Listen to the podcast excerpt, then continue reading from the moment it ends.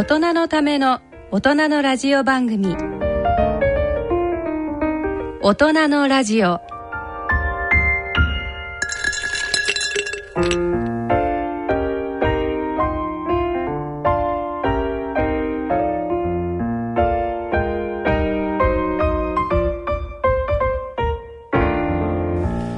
皆さん、ご機嫌いかがですか？坪田和夫です。ご機嫌いかがですか？西澤邦弘です。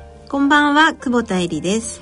第一土曜日のこの時間は、ご機嫌が人類を救うと題してお送りします。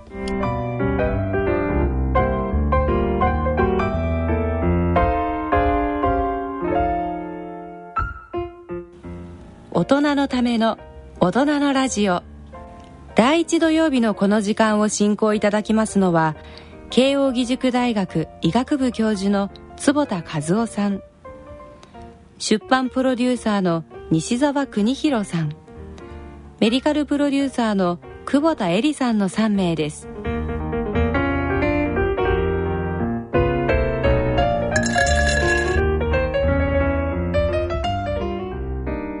えっと、4月の第1回目の放送でね。あの今週いきなり春めいてきて、ね。花粉症だなんだって、ええいう話もありますあというね、今年、あの、この、この週から、あの、新入社員の方々はね、いよいよ社会に出て、またこう、大学とかに合格した方は、新しい進新しいね、お友達と会うという。そうですね。僕たち眼科もね、ええあの、ニューレジデントが、えあーー、12名も入ってきてですね。えーそれかなり多いってことですか？多いですよ。あの、うちお、眼科の中では一番。大学院生も11名も入ってきて、全部で27 3名。の新しい人たちが入ってきてやっぱり賑わうわけですよ。やっぱり嬉しいね。そうですね。じゃあもういろんな研究もできる。そうそうそう。体制が取れていろんなことができてね本当に。先生ちなみにまあこの時期にそのお社会に出る方が、うん。なんかやっぱまあ、ん。緊張するじゃないですか最初の、うんうんうんお月なんで、うん。ちょっとこう気をつけた方がいいようなことってありますかね？うん僕たちいつもねオリエンテーションって、ほら、あはいはい。あの大きな企業ももちろんええやってるけど、そうですね。うちの眼科もオリエンテーションやってて、ええ。その中でいつも自分が講演するのは、ん。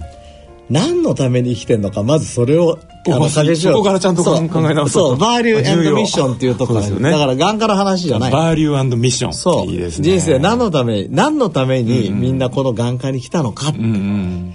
でやっぱりねあのわからないわけですよ。ちゃんとき、話をしないと、ええで思い返してみればやっぱりみんなにこういうふうに言うんだけどほら高校時代にね、医学部に行こうなんて思って。うん。で勉強して国家試験受かったらいいなと思って、でその中でいろいろ見てあ眼科になろうってそうやって来たわけじゃない、ん。でみんな自己実現してここに来てるんだよっていうところからストーリーをしないとみんなそこのいかにここが素晴らしいかって分からない。あーまあとりあえず入ってよかったなとか、そういうことでね、うん、だからみんな多分あのうちのレジデントだけじゃなくて、ええ。ー幼稚園入った人でも小学校でも、あの中学校でも高校でも大学でも、多分入った新しい新入社はもちろん、うんそこにいるっていうのは素晴らしいわけだ、うんそうですよね。今までそういうことをしたくてきたんだかうんうん。らね。そうですねだからまあそれを、うん。まあ、まさにこう確認する一番いい機会ですもんね。そう。そこから始めないとさただそこに座ったんじゃさつまんない。僕もちょっと新入社員になりたいなもう一度。どこも取ってくれないよって。はいありがとうございます。あと先生あのー最近の先生のニュース、うん。えー朝日新書朝日新聞社の新書から、アンチエイジングバトル最終決着。そう。おかげさまでこういう本が出ましたよ。いやこれでもすごいお得ですよね。あの本当にこう水はね、よくあの1日2リットルとか3リットル飲もうっていう方々もいらっしゃいます。けど、そういうのどうなんだとか、ええ。ーフルーツは体に本当はいいのか悪いのかとか、うん。サプリメントは取るべきか取らないべきか。そうですね。まあこうシェイクスピアのような問いが 次々と続きそれに対してまたあの今の現状のこうイエスっていう先生方の話もしくは研究とえーノーっていう研究をこう両方出してそう先生が行事役をやるという。そうそうだって運動だって。ねえ。運動はもちろんいいっていう人もいるけど、ええ。運動は体に悪いっていう人いるんですよちゃんと、えうんうんうん。運動やると事故も起きる、ええ。確かにマラソンやって心筋梗塞になる。あと膝痛めちゃうとかねありますからね。じゃあそういうのがありながらどういうふうに今考えたらいいかっていうのを自分がね、あのそれを伝えたくて、っていうのはねやっぱり人間は、えー、とこう全人格的に頭だけじゃなくて体も心もみんな同意しない限りできないと思う、うん。例えば運動はいいんだよね体にと思いながら実は心の奥底で、だけどやりすぎるとさ体に悪いんだよって思ってると 絶対やらない。そうですよね、うん。だそこ一致してないとと思って、ええ。これはそういう視点で書いたので。なるほど。先生がこうご書きになって話題になったあの月刊文春のあそうそうそれを整理したそうそう。あの文章もありましたね。そうそう。あの月刊の文藝春秋で、はい。えーやったのが非常に評判がええおかげさまで良くて、ええ。で朝日新書さんが、ええ。じゃあこれをちゃんと単行本にしましょうと、うん。いいですよね。本当ねあのこういろいろなこう揺れ動くイエス・ノーの中で先生がやっぱり、今選ぶんだったらここだろうって、うん。大胆なこう指針をちゃんと示されたりしてそうですね。いや、だから、結構ね、あの、揺れてるところもあるので、それを赤裸々に書いてますから、ね。なんだとか、揺れてんじゃないかって。じゃあ実際そうなんだ。先生こうあのこれをぜひ読者あの視聴者の方に買ってもらうために、ええ。先生が一番こうなんかこの今回の中で、えどれ、まあ、例えばっていうこう、ええ。ここ例えばここなんだけどっていうのをちょっとなんか一つのこうバトルをええ。あ、ご紹そ介いただきます。のアンチエイジング最終バトルの中に、中にはい入ってる先生が結構こう思い入れもあるバトル、いっぱいあってさ、悩んでるのいっぱいあるんだけどね、これどうどう見てもね。でもやっぱり最近すごくこの糖質制限か脂質制そうです限か、ね。松本先生もう十何年間ぐらい言ってきて、ん。今じゃね糖質制限の本がベストセラーになったりとかそね。れに対抗する本もまたベストセラーになったりとか、だって、ついにだってあの炭水化物は人類を滅ぼすみたいな本が出てきてて、僕のはちょっとショッキングなんですよ。やっぱりこう結構食物繊維とか含めたねやっぱ炭水化物って、こう最近のあの炭鎖脂肪酸っていう腸で作られるものの働き見てると、これ相当アンチエイジにかかってるよなっていう感じもしたりするところで。ね、最近のあの、はい。論文では、ええ。炭水化物をやっぱり極端に減らすのはうんうん。良くないっていう方向に来てますね。そうですよね。でだけど難しいのはね、ええ。じゃあ糖尿病の人僕みたいに糖尿病遺伝子を持ってる人は、うんうんじゃあ炭水化物どういうふうに扱えばいいかって、うんうんうんやっぱり、えーあまり取りすぎるのは良くないわけじゃないです。か、はい。だからここら辺はね、えー難しい。これ実際読んでいただけるとそこの悩みもそうですね。ずっとだから そうここはイエスノーっていうよりちょっとその体重を減らす時にはこっちはいいかもとか、うんうんそうですね。うんそういうちょっと長期で考えたらどうなんだとかね。そうですね。そうですね。あと今坪田先生おっしゃったようにその糖尿病なのかとか、そのその方がどういう状態にあるかっていうのも重要ですよね。そうそれはすごく判断材料としてね重ね、あと今日後で話すのかもしれませんけど、その糖質制限した分どういう分のタンパク質で補うのかとか。そうこれもね、あの後でプロテインの話ぜひしたいと思うんですけども、えプロテインの取りすぎは、はい。実は非常に寿命を短くするとか、ん。がんの発生率を高くするっていうこの間あの重要な論文がセルメタボリズムに出たんですよ。だからここら辺はバトル。だと思います、それぞれの人によく読んであ自分はこうだからこうしたいっていうふうに考えてもらえればと。いいですね。ね。もうぜひだからあのこう視聴者の皆さんもねお手に取っていただいて自分の考えはどうなんだろうってことをねね。あの先ほどのおやはりこう自分はどう考える？この分野だったら何をしたいんだと考えていただいて自分のミッションを、えー考えていただくいい本になるんじゃないかなと。そうですね。はい日経の本じゃないんですけどね。宣伝宣伝ありがとうございますした、あの私はもうあの日経ヘルスをお読みいただければもういいので。はい。日経ヘルスにもそういえばあの日本高カレー学会の先生がそうですそうですね。ちょうどあのおギリギリ、えーそうですね。あの先週終売になっちゃったんですが新しい号が出ちゃったんですがえー先月の号で、えー、高カレー学会の先生方がどんなアンチエイジングをしているんだっていうアンケートを取って、でこう名だたるうん先生方にご登場いただいてご自身のやってることみんなしねっかりやってるので僕は驚きましたね、ね、うんいや結本当構そのカロリーをきちんと控えめにしているとか、そうですね。サプリメントも結構意識されて種類も考えられてると。だから最もヘルシーな学会だと僕もうん、運動もねちゃんとされてますしね。うんということで、あねのーそれもうちょっと先に言えればよかったですね。まあ、まあ皆さん、あのーバックナンバーで、あのアマゾンとかでですね、えー買うこともできますんで、ぜひご関心があったらよろしくお願いします。はい。ということで、えっ、と、今月の大人のための大人のラジオ、進めてまいります。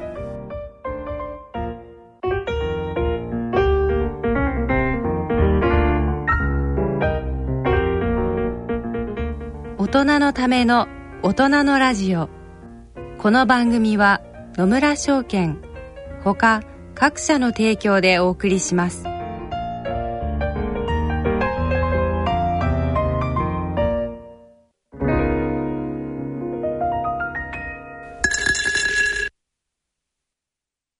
野村。第二の人生に必要なのはお金だけじゃないから。ゆったりとした旅を楽しみたい。健康はもちろん若々しさもまだまだ保ちたい。住まいをもっと快適にしたり相続のこととかもしもの時のことも考えておきたい。セカンドライフのために知りたいことってたくさんありますよね。あなたのハッピーなセカンドライフのために。野村証券の本支店ではさまざまなスペシャリストを講師にお招きして野村のハッピーライフセミナーを開催しています。詳細はウェブで「野村のハッピーライフ」と検索してください。なお当セミナーではセミナーでご紹介する商品などの勧誘を行う場合があります。それ野村に来てみよ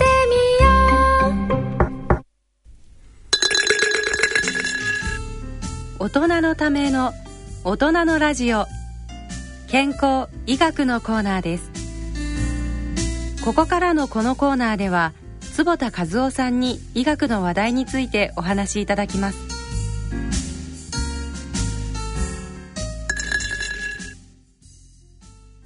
このコーナーでは坪田先生に健康医学の話題を伺ってまいります。えっ、と今日はプロテインをテーマにお話をしていきたいと思うんですけれども、えっと、先生にあの冒頭でお話しいただいたように、あのセルメタボリズムという雑誌で非常に話題になった、そうですね。えー研究が発表されました。それは、えー、だいたい50歳から65ぐらいまでなんですよね。ね。この、まあ、いわゆる中高年の時期に、えー高タンパク食をしてた人が、いろんなこう生活習慣病になりやすかったりがんで死ぬリスクがなんと4倍になっちゃったっていうね。恐るべしというような研究が出てこれに対するコメントもすんごい数が世界の先生方から書き込まれてるという、そうですね。議論になってますけどですね。はい。でこれはあの疫学だけじゃなくてさらに動物実験もついてて、ええ。高タンパクう食を食べさせると、いろいろとまずいことが起きると、はいそれからこの高タンパク食のことはですね最近いろんなところから出てきてて、ええ。やっぱり取りすぎは良くないっていうことでね、えーただ逆にですね、えー、とほら、えー、とこの論文もそうなんだけど65歳以上では今度はあのその相関がないんですよ、うん、そうですね、さて50から65までどうするかっていう僕たちのね、そうですね。その種類っていうのがなんか元気それもねそれもね、えっと動物性のタンパク質は相関するけど、動物以外のものは相関しないので、ね植物性のものお豆腐はいいと。お豆腐とかそう、そうですね植物性のものだったらもしかしたらいいかもしれないというところは残るんですが、それでもやっぱりプロテインが高いというのは IGF-1 っていうですねこれちょっと、えー視聴者の人にすぐに言っても分かりにくいかもしれませんが成長因子の一つなんですがそれがこう出てきて、それががんにも関係してる。ん。ですつまりそれが出過ぎちゃうっていうそうです話でしたよね。ところがね、はい。この IGF-1 っていうのは非常に成長ホルモンとも関係してて、ええそうですね。これが下がるっていうのも良くないんですよね。だから多分そのアンチエイジングではね、IGF-1 が上がってた方が良いっていうことも言っている先生もいますよね。そう成長ホルモ IGF-1 ンが上がってた方が皮膚はツヤツヤして幸せに感じて、筋肉の損傷も早いし、えー髪の毛のロスも少ないので高い方がいいという考え方もある。でもなんかエイジングが加速するっていうっていうこと話もあるので、えーまあ、そう、あんまり、あの、混乱させてもいけないんで、ね。あの、視聴者の皆さんは分かりにくくなっちゃうといけないんですが、はい。まあ僕の、あの、見た、えー結論としてはですね、はい。だから食べ過ぎ、何でもそうだけど、ん。取りすぎは良くないですよと。はい。で、アメリカ人って大体 1kg あたり、やっぱり、あの、お肉を食ってるもんだから 1.5g とかうん。取っちゃってるんですよ。うん。例えば、うん60キロの体重の人、うん。そんな人いないか、アメリカ人だと。まあ相当小さい小さいもっと大きいか。じゃあ、80キログラムの人だとしたら、それも小さそう、それで、それで、だと140グラムとか130グラムぐらいは取っちゃって。そりゃそうだよね。だって、こう、ステーキとかハンバーグ取ったら、それぐらい取っちゃう。そうですねえー今度日本人でいうとですねやっぱりだいぶ少ないんですね、で日本人は逆に言うと特にお年寄りになってくるとタンパク質が減りすぎちゃうのがあるので、まあ結論としては取りすぎは良くない、はい。だけど取る取らなさすぎも良くなくて、そのミドルが大事だ、そうですね。このミドルがどこかっていうことです。で僕の個人的なことで言うとですね自分今63キロぐらいぐらいなのでまあ、えー、と 1g 取ったとしても 63g、あ取りたいわけですよ、ええ。これね僕お肉食べないもんだから取るの大変そうですよね。かなりその植物性でそういうタンパク質取るのって大変ですよね。そう。それで先生はそれは体重1キロあたりタンパク質1グラムをしよう食べようと、うん。あのそのセルメタボリズムの論文ではですね、えー、1 5ム以上は取りすぎだと。やっぱり 0.8g がいいんじゃないか。体重1キロに対して、そう。ただ僕運動すごくしてますから運動してる人はちょっと増やした方がいいと思うので、まあ、僕は 1g っていうふうに今考えてる、ででもそんだけ取るのすごい大変で今までどうしてたかっていうと実は卵を食おうと思って、うんうんうん。えー卵って大体1個あたり 6g ぐらいのタンパク質入ってるんですよ、はい。そうすると6個食えばさ 36g になるじゃないですか、半分ぐらいは。先生1日に6個をうん、食べたと。食べてた。すごい。でそしたらねまたね問題が起きたのね、はいこの間ねあの3月12日に、はい。えーまあ、僕定期的にね、まあ、極端なこともやるので、えーまあ、血液検査してるんですけどなんと血液中のリン濃度が 5.2mg パーデシリッター。あ5.2ってねちょっとね正常域を超えちゃったんですよ。去年の6月には3.6だったので、あはい。えーとまあ、1.5倍まで来てしまった、えー。と先生あの実はね、あの私最近仕事であの CKD あのクロニックキドニーディジーズ、ええ。つまり、えじ慢性腎臓病の,、ええ。あのセミナえーのこうコーディネートをやってるんです、ええ。そこであの最近すごくこうやっぱりリンのね。お数値が問題になっていまして、ん。えーやはりこうリンを取りすぎた時に、えー動脈硬化が進行したりえーあとまあそのおやはりこう腎臓の子宮体の血管がボロボロになってきて、えー、CKD も進むと。そうですね。あの女性の場合なんかだと今度閉経するとあのリンがこの骨から出てきますよね。そうですね。でそれも含めて後輪結晶になった時に、えー大腿骨骨折とかにまで誘引になるんじゃないかと。そうですね。リンがね、高いのはもう前々から言われてて、ええ。あとクロトーマウスっていうね、ええ。ネズミでもこれ年を取っちゃう。年を取ってしまう、マウスなんだけど、これもなぜかリンが高くなってしまって、やっぱりリンを減らしてあげるとその年を取るのを少し抑えられるんですね、そのタンパク質を取るとリンが上がりやすくなるというあのねプロセスされたお肉今やっぱりハムとか、ええ。そういうものにはどうしてもプロセスした時にリンがついてきちゃうはいって言われて。それから卵は実はリンが高いんですよこれ。特に黄身に僕の大好きな部分で。えだからこのデータを見てですね僕はい。1日6つなのをええ。もう泣く泣くこれから1日3つにしよう。それでも3つ食べるんですね。いやいや3つぐらいいやちょうどいいんじゃないかと なるほど。3つだったら、えーサブ618だから 62g のうち 18g はこれで補える先生そのあのた卵1個分を、あの納豆1パックとか。納豆はもう計算入ってるの。入ってるんですね、うん。あとはあとは豆腐。そうだから 18g でしょ、ええ。6318でしょ、はいはい。で納豆で大体 8g はいくんですよ、うんうんうんそれから今はプロテインパウダーっていうのを 10g と、あ36までいってるああと先生牛乳も飲まれますよね牛乳もね好きで飲んでたんですけど、なんか最近いやあと先生ねえ？実際牛乳はリンが多いああそう飲み物なんですね。でも先生そのなんかリンで問題になってるのがね、あの普通の例えば卵とかお肉とかあの植物性のものだと有機リンが入ってると、ええ。有機リンはそれほど全部吸収されるわけじゃない。ねまだね。まだいい。でも先生おっしゃった加工肉とか、つまり例えばそのコーヒーでも、けどインスタントってかなりリンがうん。入ってるじゃないですか、結局その加工食品の美味しさとか噛み応えに結構リンが関わるのでそういうものにこうかかなり入ってると、んで結局だからその便利でそこら辺ですぐ食べれるようなものを選んで生活しているとどう考えたってリンが増えるよなっていう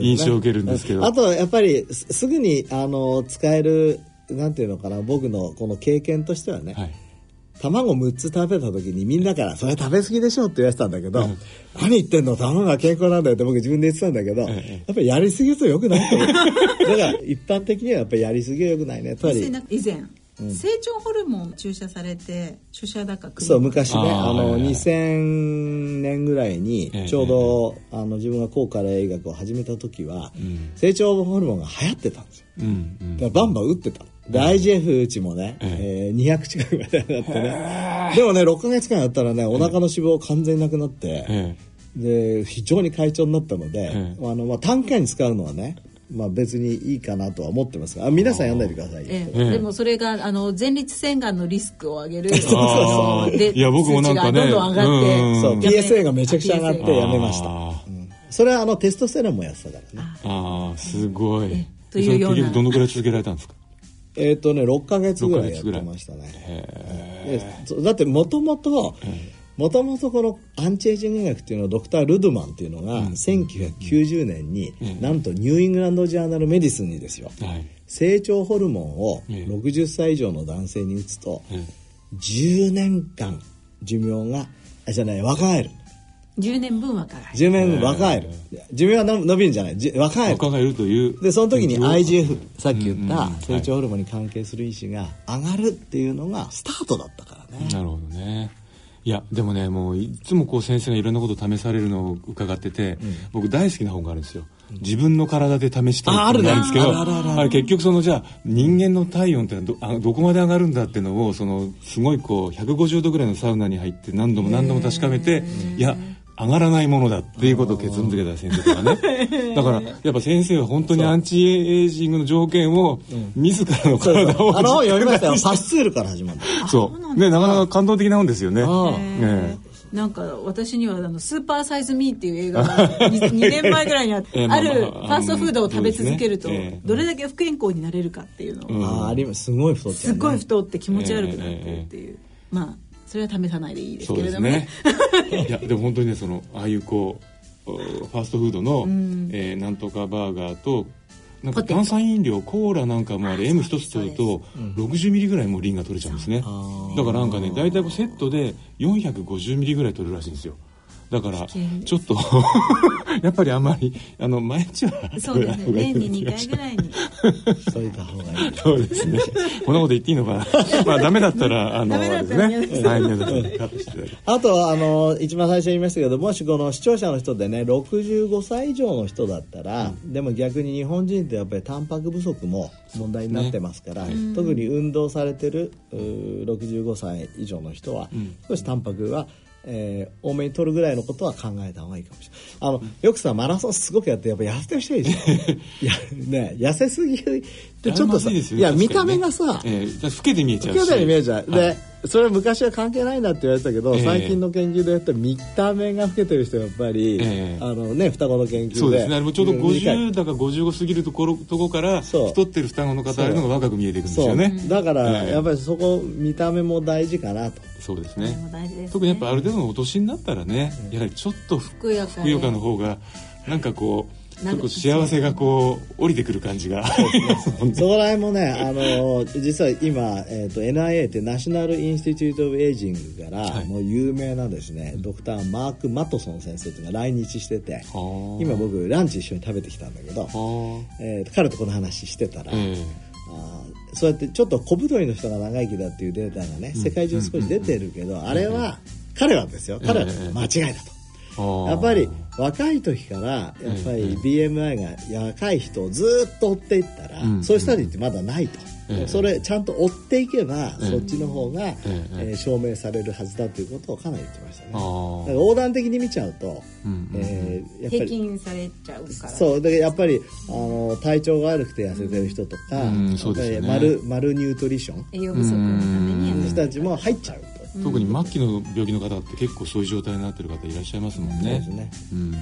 ですからまあそこら辺のところは少し栄養にも考えながら難しいですけど、うんそうですねいやそう先生先ほどのそのセルメタボリズムの同じ号にえマウスで25通りの食事をさせてああそうそう。どれが一番寿命が伸びるかって。これもやっぱ低タンパクで、えー高炭水化物がなんか一番こう良かった。ただ体重も増えたんだけど、うん。えー食事の量も増えたんだけどなんか長生きだったみたいに書いてそうですね。これあの、えー、と僕のお友達のデビッド・シンクレア先生もあはい。コーサーに入ってるんで、ええ今やっとですね3 dimensional の、はい。このいいわゆるうタンパクと炭水化物とリピッドをはい。それぞれ変えて、うん。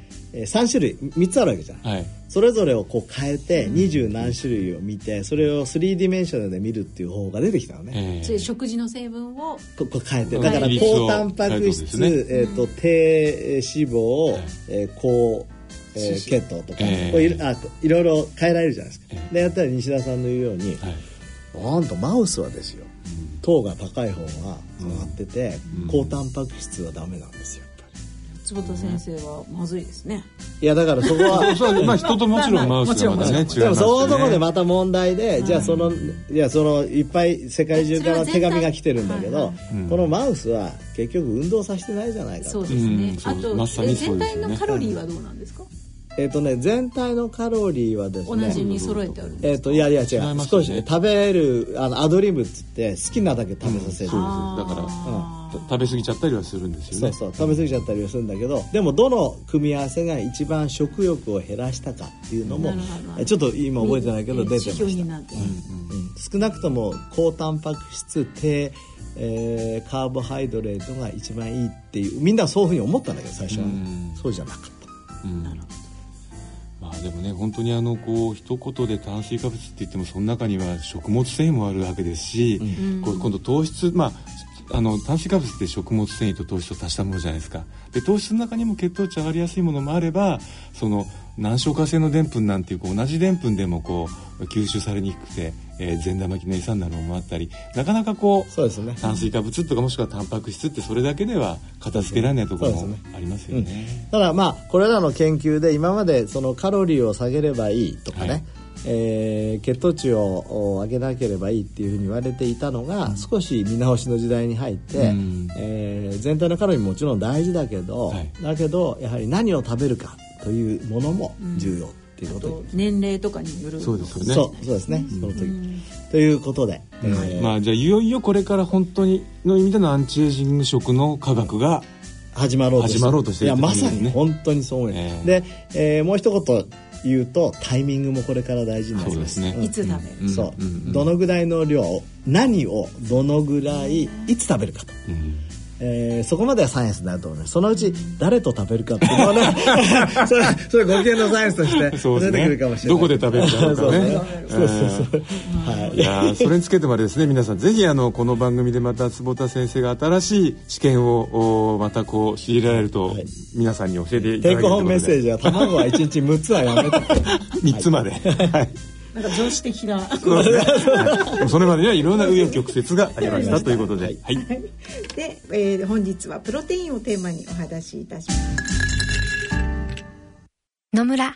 鈴木さんちも田中さんちも佐藤さんちも深堀さんちも貯蓄から非課税投資へ野村で NISA 始めた人から非課税に。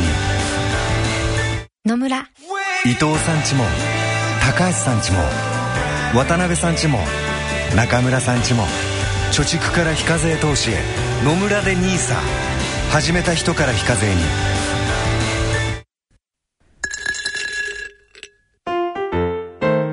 大人のための大人のラジオ。スポーツのコーナーです。えーではスポーツのコーナーです。えーと今回はもうちょっとシーズン終わり気味ですが、スキー。ね、はいあの先生毎年毎年あの高カ理学科の先生方で、ええ。こうスキー合宿されますよね。そうですね。なんかすごいあのこあのこ今回も参加されてたあの三浦豪太さんが、えあの私の日経の夕刊に、ええーコラム書いてる中で、えまあ、なんかこういろいろと書いてて、い、いなあ俺も行きたかったなと思ったんですけど どうだったんでしょか？そううそう。それねあの、北海道アンチエイジングクラブって毎年やってて、ええ。あの三浦豪太君も来てくれて多分ね、そこに、えー幸せハッピネスのことが書いてあったと思うんはいですよ、はいはいでこれね、あの最近の論文、僕ちょっと、えー非常に感銘した論文があるんですが、えこれあのバーバラ・フレデリクソンっていう先生がねこれ幸せの専門家なんだけどえ。面白いことに、うん。幸せの、うん。えーパターンにはまあ2つあるっていうことは昔から分かってた。一つはね、ヘドニックハピネスヒドドニック、ええ。あのそれ快楽主義的なっていう意味なんだけど、うんうんいわゆるなんか美味しいもの食べたりとか、まあ、たまに悪い意味ですからありますよね。まあそうそう快楽主義者だから。そうですね。あと、スキーをやるのも自分楽しいじゃないえ。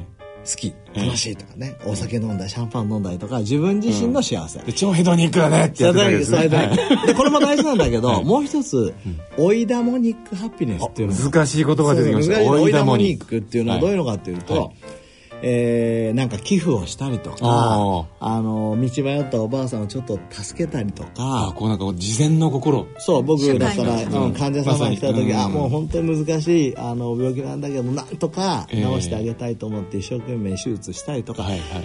社会のお役に立った時にええ幸せだと感じるじゃないですか、それが本当に幸せなんだっていうのがもうそのこう充足感で。うん、サイエンスになってきた。それでそのサイエンスの時のは遺伝子発現を調べたんですよ。これあの Proceeding of National Academy of Science がやっぱりプロナスというやつね。に出たんですけど、はい。はい面白いことにねえ eudaimonic ha eudaimonic happiness も hedonic も、ほとんどが同じような遺伝子発現をするんだけど、ええ。違ったとこがあった。えあ。一つはですね、え hedonic happiness の方は、うん。 pro-inflammatory cytokine って言って、え炎症性のサイトカインが出てくる、出てくる、ところが今度オイダモニックの方はですね、はい。面白いんですよ。ええ。ウイルスに対する抗体値がガーンと上がる。お免疫が上がってしまう。そう。ヘドニックのはあれですか逆に炎症起こしちゃうんですか？炎症を起こしてそれでそれそう。えー？とか。いやだけどすごく面白くてなんでそんなことになってるかっていうところはいがすごく面白くて、ええ。そのオイダモニクはい。人のためになる人っていうのは人に近づかなきゃいけないじゃん、はいなるほど。感染に強くなるわけですか？そうそう。風邪ひく風邪をうつされちゃうわけよ。だからそれに対抗するものができてると。で僕ねこれねあの僕の仲良しのね池畑ってね、はい。あの外科の先生いいんだけど、ええ。で彼に話したら彼が「いやお前坪田よくわかるよ」ってわけ、僕ね患者さんのために一生懸命働いてて向こうがゴホゴホ言ってもね、なんか自分は風邪ひかないんだって。おおだけなるほど。それでだけど年末になって、ああ終わったと。これから美味しい酒でも飲もうって言うと突然風邪ひくんだよそうか。じゃあオイダモニックからヘドニック。そうそうそう根っからヘドニックが合ってない先生なんですね いやまあそれすごいいいやつだからね、うん、それからヘドニックの方はねやっぱりその自分の幸せを追求して例えば美味しいものを一人で食べちゃおうとかやってると 事故に遭う確率が高まってると。あこうグループでいない。視野が狭くなっていやグループでいいないからあの虎にも抑えられやすいし事るほど故に起きやすいからそしたら怪我が起きた時に感染を防ぐためにはえ炎症性のサイトカインというかね炎症が起きやすい方がいいわけよああそうかそうか。っていうようなそういうことなんだ。なんじゃないかという。面白いです面白いでしょ推理面白い。推理面白いでしょ、えそういう人としての発達としてのうん仮説が中に論文に書いてある。じゃああれだあのいつもこう iPad あの見ながらふらふら歩いてる人は危ない人だから あの炎症性のいやいやそういやそれでいやこの面白いのはさそういう幸せが2つに分けられるというね、うん。えーか彼女はすごいこれあのそういうアンケートをまずあの作ったとこから始めてるんだけど、はいその後ちゃんと遺伝子発現が違うっていうことですよ。うん。幸せ幸せのそのパターンによって遺伝子発現が違うって、うん。よく考えてみたらすごいことです。そうですね。でねそれからやっぱりオイダモニックっていう概念が確立してきたっていうのはすごくて、そうですね。あのこの間あのほらフィリピンで台風あったじゃない、はい。あ先生の。そうで壊されちゃってさ、はい。ミッションえービジョンバー。ミッションビジョンバーを行こうとした時も、僕実はさ、2月ねスキーを。先生スキーとどっちを選ぼうかって。そうなんだよ。いやそれもさだからスキー行こうかどうか本当に悩んだんだけどスキーはヘドニックハピネスじゃん。ああでも先生はヘドニックとオイダモニックでかなりこうあの微妙な揺れを揺れただけどまああ今回ちょっとそういうのも論文読んじゃった後だしと思ってオイダモニックハピネスのためにえフィリピンに行きまして皆さん一年僕46人ねええ。診察してきて、ええ。まあ、風邪もひかなかったし。で、あのーあ僕は今幸せなんだと、ええ。えーこういうふうに助け助けてね差し上げることは幸せなんだっていうのをかみしめながらやってきたのでいいですよ。ああでその経験も踏まえてそのスキー合宿で、えーオイダモニックとヘドニックはどういうことなのかってことをお話しでしたという。いやじゃあやっぱスキーは結局できたわけだしまあそうなんだよねちょっとそうそう時期はずれました時期はずれたいや本当は2月はアメリカで滑ろうと思ってたのはできなかったいやでも先生あのそのオイダモニックの話で言えばね、これまで結構その最近あの話題のオキシトシンっていうホルモンがあるじゃないですか。あああれも関係してるんですよ他の人。そボランティアをやる方々でこの値が高くて、うん。でそのやっぱ長生きだってだからそのもしかしたらオキシトシンってホルモン自体も長生きに関係するホルモンじゃないかってありますけど。う。だから利他的えに働くということが、ええ。実はほら、えー情けは人のためならず本当に自分の体にとっていいええいうことが、これがだからもっと知識として広まっていけばさ、ええ多分さらにいい社会になるんじゃないかな。そうですよね。いやもうあのお年の方じゃないとご存知ないと思うんですけど昔リタ・クーリッチっていうあの,、あの歌手がいて、それリタってあのねあの、わざわざ日本日本語の漢字にして、利他的なリタ的でクーリーってあのほら、区域でしょ？だからこうリタ・クーリッチになろうぜみんなってやってあのあのシーンとなったことがあったんですよ 何の話か分からなくなっちゃう。昔からそういう芸風だとまあそうですね。大体浮いてしまうっていう。良かれと思って浮いてしまうでもねよくいやあのーそういう昔の言葉で言えば 徳を積むとかさ、うんそういろんな言葉あるけど、それが本当にいいんですよ。リタクーリッチがリタクーリッチがリタクーリッチですねそう。やっぱりこうあの寄付をしリタクーリッチをしそう。で、まあ、ヘドニックもいいから、やっぱりスキーをして、美味しいシャンパンも飲むと。ええで、あの、まあ、一応、そのこのディスカッションにも書いてあるので、ヘドニックがないと、オイダモニックになかなか移れませんと。ああそうか。つまりその本人が楽しい人じゃないと、うん。うん。集なかなか集まってこないってことですようん、ね、だから自分がさ、ん。例えばやっぱり食べるものがあるから、ええ。じゃあ他の人にも分けようってわけ。そうですね。でしょ、うん。だからやっぱり両方追求していくのが多分バランスよああ確かにこう豊かにもなりますよね。そうです社会環境もね、うん。いやいい話だな。ということで。なんか全然全然追スキーの話じゃなかったけどまああのスキー場だからこそこう出てきた話といそううことでね。君がそのねコラムでまとめてくれたのは、ね。うんやっぱりスキーはこうみんなでやるスポーツですよね。だからあの僕もこう自分の、うんなんていうのそのウイルス抗体が上がってるのかなみたいないいな。来年あの私もぜひ行きたいですけど。ぜひ。いらしてください。よろしくでお願いします。来年は現場から中継を中継で。はい、はい。ありがとうございました、では以上スポーツのコーナーでした。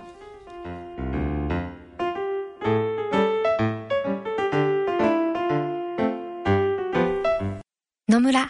鈴木さんちも。伊藤さんちも高橋さんちも中村さんちも渡辺さんちも田中さんちも佐藤さんちも深堀さんちも貯蓄から非課税投資へ野村で NISA 始めた人から非課税に。大人のための大人のラジオ。はい今晩の大人のラジオはいかがでしたか？いやもういつもながらすっごい参考になってあの 先生のこうアンチエイジングバトル最終決戦決着、ね、これもあの今日伺っただけでもやっぱすごく面白い本なんでぜひありがとうございます。もう本と。だいぶ宣伝していただきましてえなんかこれだから最終決着1234ってなかなかうん。シリーズ最終傑作と言いながら続く本になりそういいですね。あので最終最終決着とかですね。まあそのくらいこうぜひ、まその頃になるとさ、ええ僕ほらどんどん年を取ってってでも元気でいたらだんだん信用出てくるかもしれない。おそうです素晴らしいね。あと先生のあのトライアンドエラーの結果もいろいろいろいろね蓄積されて、あの面白いですよね。卵は6個はいけませんとか。ええ。そうだね でねあれですよね6月の頭にはあの今年の日本高カレ医学会総会がね私たちメディアに通してもとても楽しみなぜひあの6月の第1週に大阪であの大阪大阪大学の森下教授がですね、会長で、はい。えーやります、はい。非常にあのアカデミックな、いい学会になりそうなので、はい、ぜひ皆さんもちょっとねご関心持っていただけそうですまたそこからまたあれですねいろんなあの放送の中でご紹介する話も出てくるかもしれないですね。そうですね。あそうですね、はい。えーぜひあの、まあ、来れない方のためにも、そうですね。ぜひご紹介したいと思いえます、西澤さんもあのスピーカーで演者あの 僕はなんだけど初日にその森下先生と、えー、高カレ医学会が考えるアンチエイジング食とはっていうシンポジウムがあってうんうん。それうちの先生と座長をやらせていただきますんであのミスしないようにやります。さっきのでもね話題豊富でねプロテインの話もあれば。そうですね面白カーボいですね。ハイドレットの話もあれば。リタクーリチも、リタクーリチまだ言ってるはい、では、えー、とそろそろお時間となりました、えーお相手は私久保田恵里と,、西澤邦弘と。坪田和夫とでお送りしました。はい。えー、と先ほども言いましたが私たちが次回お会いするのは来月5月3日の放送となります。それでは次回放送まで。さようならさよなら。皆さんあんまりあの花火で飲みすぎないようにしてくださいね。って自分に言いました。